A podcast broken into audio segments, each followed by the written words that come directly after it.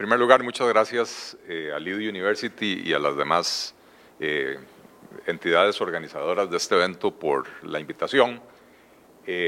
cuando uno lo invitan a, a, hablar en un evento donde uno es el único panelista que no es experto en el tema, realmente uno tiene que preguntarse por qué será que lo invitan. Y me sucede muy a menudo. Eh, y dado que la gente me percibe como, dice mi esposa, un viejo cascarrabias, pues entonces me imagino que eso es lo que quieren de uno y que venga aquí a revolcar un poco las albóndigas, ¿verdad? Y que, la gente no se vayan todos con una, con eh, una palmadita en la espalda pensando que ya se resolvieron todos los problemas de la competencia en Costa Rica con la aprobación de esta ley, que, empiezo por decir, es un enorme avance, es un enorme avance. Eh, imagine por un instante que este salón, en vez de lo que es, es una nave espacial llena de marcianos. Bienvenidos marcianos a la Costa Rica del siglo XXI. Un país de avanzada donde la constitución política dice que literalmente son prohibidos los monopolios de carácter particular y cualquier acto, aunque fuere originado en una ley que amenace o restrinja la libertad de comercio, agricultura o industria. Un país donde la ley, que la próxima semana cumple 25 años de vigencia, el próximo viernes, el viernes de la próxima semana, donde la ley de promoción de la competencia y defensa efectiva del consumidor dice que su objetivo es proteger efectivamente los derechos y los intereses legítimos del consumidor la tutela y la promoción del proceso de competencia y libre concurrencia mediante la, prevención, la prohibición de monopolios, las prácticas monopolísticas y otras restricciones al funcionamiento eficiente del mercado, además de la eliminación de las regulaciones innecesarias para las actividades económicas. Un país donde, a pesar de tan hermosos enunciados, creamos leyes en flagrante contradicción laica, con arroz, para fomentar lo que en otros países se castiga con cárcel. La colusión, la cartelización, la fijación de precios y cuotas de producción en conciliábulo privado de los productores, en perjuicio de los consumidores y en particular de los consumidores más pobres. Un país donde la ley dice que la administración pública puede regular los precios de bienes y servicios solo en situaciones de excepción y en forma temporal, y sin embargo, la regulación del precio del arroz es un acto consuetudinario, habitual, recurrente, repetitivo, reincidente, reiterativo y permanente. Y si tuviera el dominio del lenguaje de Jacques Agot, aquí nos daría el mediodía sin haber yo terminado de eh, leer la lista de sinónimos de esta vergonzosa política de empobrecimiento. Política empobrecedora, claro está, de los consumidores que la ley dice defender y por supuesto también, y siempre se nos olvida esto, de los pequeños productores arroceros que el MAKE dice proteger. Un país donde la ley dice que se reconoce la facultad de las cámaras y las asociaciones privadas para autorregular su actividad económica para garantizar la prestación eficiente de servicios a la sociedad con estricta observancia de los principios éticos y de respeto por la libertad de concurrencia de los agentes económicos. Y también dice que la participación de estas entidades, las cámaras y asociaciones privadas, no podrá limitar el libre acceso al mercado correspondiente ni impedir la competitividad de nuevos ajustes económicos. Pero que apenas aparece un nuevo servicio, digamos eh, Uber o Airbnb, digamos Airbnb, eh, nos, nos olvidamos del principio de autorregulación y aprobamos una ley para limitar el libre acceso al mercado e impedir la competitividad de ese nuevo ajuste económico, precisamente y en buena medida en respuesta a la presión de las cámaras y asociaciones privadas de la vieja economía como se puede constatar en el expediente legislativo. Un país donde insistimos en hacer una odiosa diferenciación entre monopolios públicos y privados, excluyendo del ámbito de la ley antigua, bueno, de, la ley hasta que fue reformada por la actual, ¿verdad? Eh, excluyendo del ámbito de aplicación de la ley de promoción de la competencia a los monopolios públicos, como si las prácticas monopolísticas, absolutas o relativas, fueran menos perjudiciales para el consumidor y el ciudadano cuando se hacen con fondos públicos. Un país, valga recordar, donde mantenemos monopolios ineficientes y onerosos en áreas como la electricidad, que disminuyen la competitividad de la economía, donde abrimos mercados pero no nos atrevemos a completar la tarea, tolerando y a veces más bien protegiendo a operadores dominantes o oligopolios o esquemas de mercado poco competitivos que también redundan en menor competitividad, como lo es el caso de la banca o de los seguros o de las telecomunicaciones. Un país donde ante la evidente falta de competencia en el mercado, estamos a punto de legislar tasas de usura en vez de fomentar una competencia más efectiva en el mercado bancario y así atacar el problema en su raíz. Vamos por, los síntomas y no por las causas. Un país donde por reformas del Estado y simplificación, ya que la ley también habla de simplificar trámites, eh, donde por reforma del Estado entendemos cerrar por decreto seis instituciones que nunca vieron la luz del día y nunca tuvieron presupuesto y por lo tanto nunca existieron. Un país, en fin, donde para ser comisionado de la nueva autoridad de competencia, con la ley recién aprobada, es necesario ser miembro de un colegio profesional, ese vestigio medieval diseñado precisamente para limitar la competencia. Bienvenida entonces en este contexto la ley de fortalecimiento de las autoridades de competencia de Costa Rica. Eh, pero permítanme retener mi dosis de cinismo y desconfianza. Yo soy de los que dicen ver para creer. Las leyes aprobadas no resuelven absolutamente nada. Habrá que verlo en la práctica. Ciertamente la ley tiene cosas muy positivas. Eh, no tengo ni el nivel de dominio de Pamela. Eh, ni, la experiencia tampoco en el campo, no me voy a poner a repetir todo lo que ya Pamela eh, muy claramente explicó, pero ciertamente eh, se le da una estructura más sólida a la, Comisión de Promoción de la Competencia, mayor independencia, eh, decía Pamela, funcional, administrativa, de, recursos, ya que sé, qué sé yo, ¿verdad?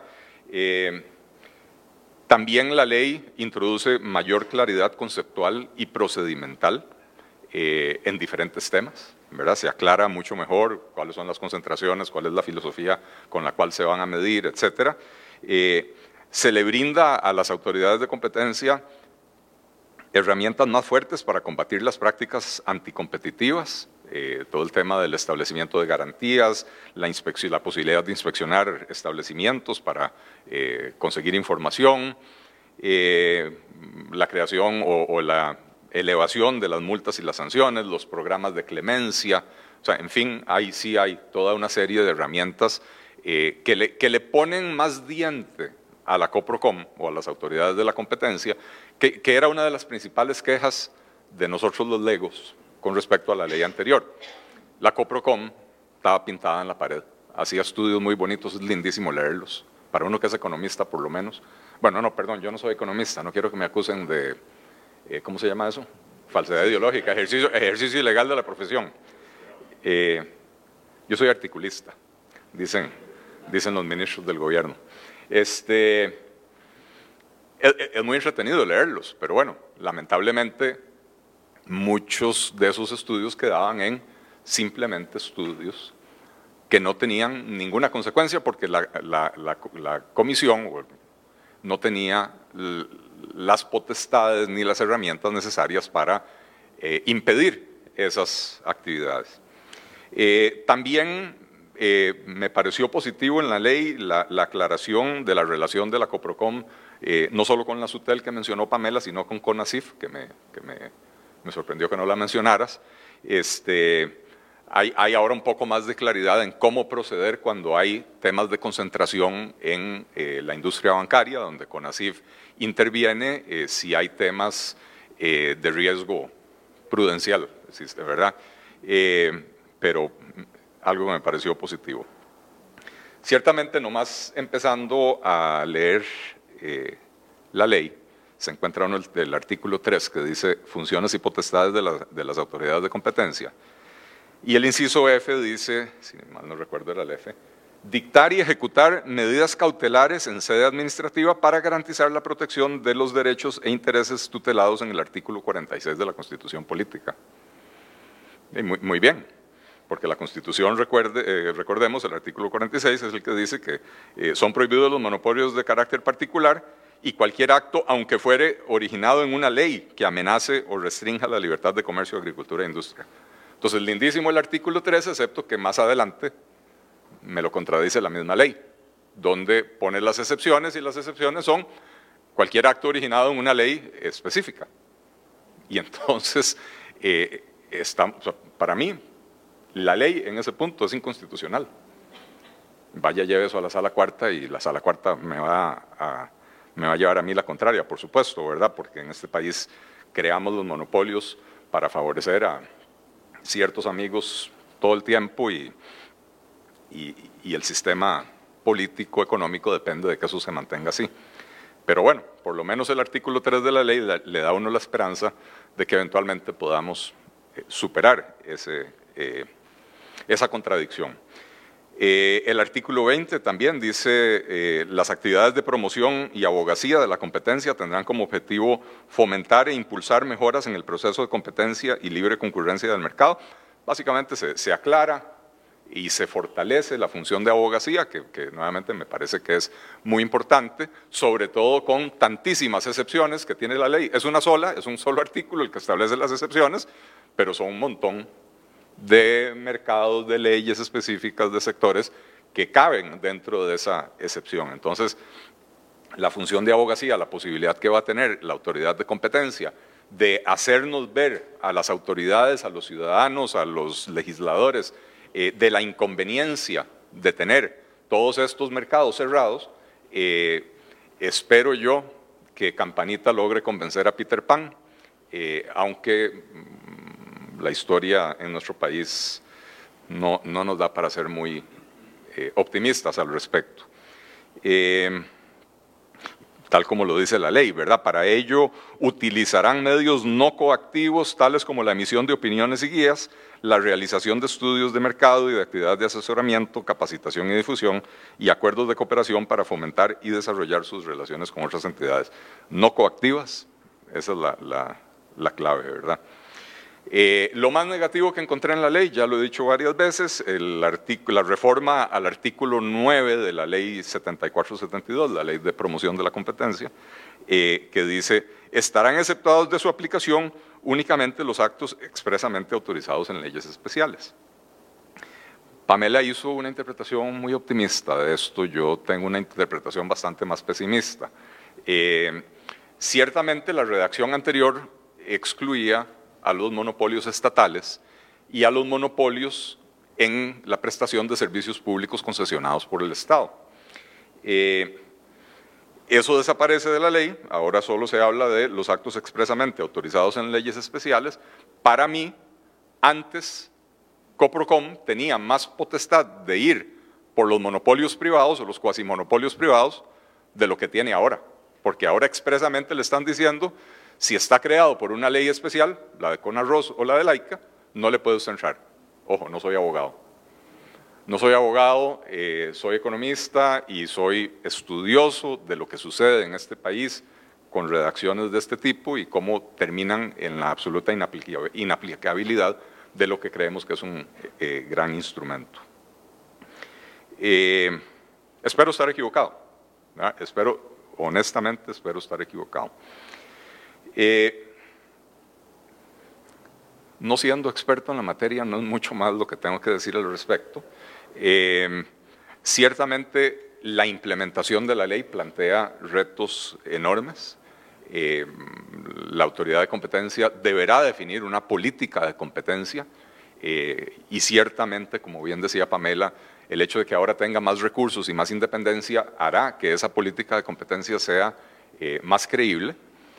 Vamos a ver qué resulta de ese proceso de definición de esa política porque el reto de priorizar en un país donde cualquier mercado que usted se fije tiene elementos anticompetitivos, ya sea creados por ley o por diferentes eh, situaciones, ciertamente los mercados que impiden, o, más bien, los mercados donde se centra la competitividad o pérdida de competitividad del país, los mercados que afectan y empobrecen e impiden la disminución de la pobreza en este país, esos mercados están excluidos de, la aplicación, digamos, eh, eh, de la parte que sí tiene diente de la ley y quedan únicamente para la abogacía.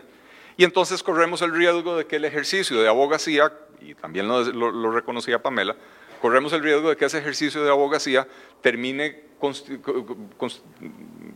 constituyéndose en, un ejercicio fútil, ¿verdad? Donde eh, Pedro y el, y el lobo grita tantas veces eh, en este mercado tenemos un problema, en este mercado tenemos otro problema, pero la, autoridad de competencia no puede hacer nada al respecto, eh, de que corremos el riesgo de que al final de cuentas la propia autoridad de competencia pierda la autoridad moral para seguir haciendo esos llamamientos. Y no será por culpa de la autoridad de competencia, será por culpa de que a la hora de legislar no le dimos las herramientas a la autoridad de competencia para que pueda intervenir en todos los mercados monopólicos eh, y no solo los que la ley expresamente permite. Yo los invito eh, de corazón a que hagan el ejercicio. Ahora viene fin de año, se van para la playa, quieren hacer algo entretenido. Llévense para la playa la ley de laica o la ley, de Conarroz. Cualquiera de las dos, parecen como copias al carbón. Llévensela entre cerveza y, y cerveza, léansela para que se den cuenta, insisto, de cómo en este país permitimos por ley lo que en otros países manda a gente a la cárcel. Muchas gracias.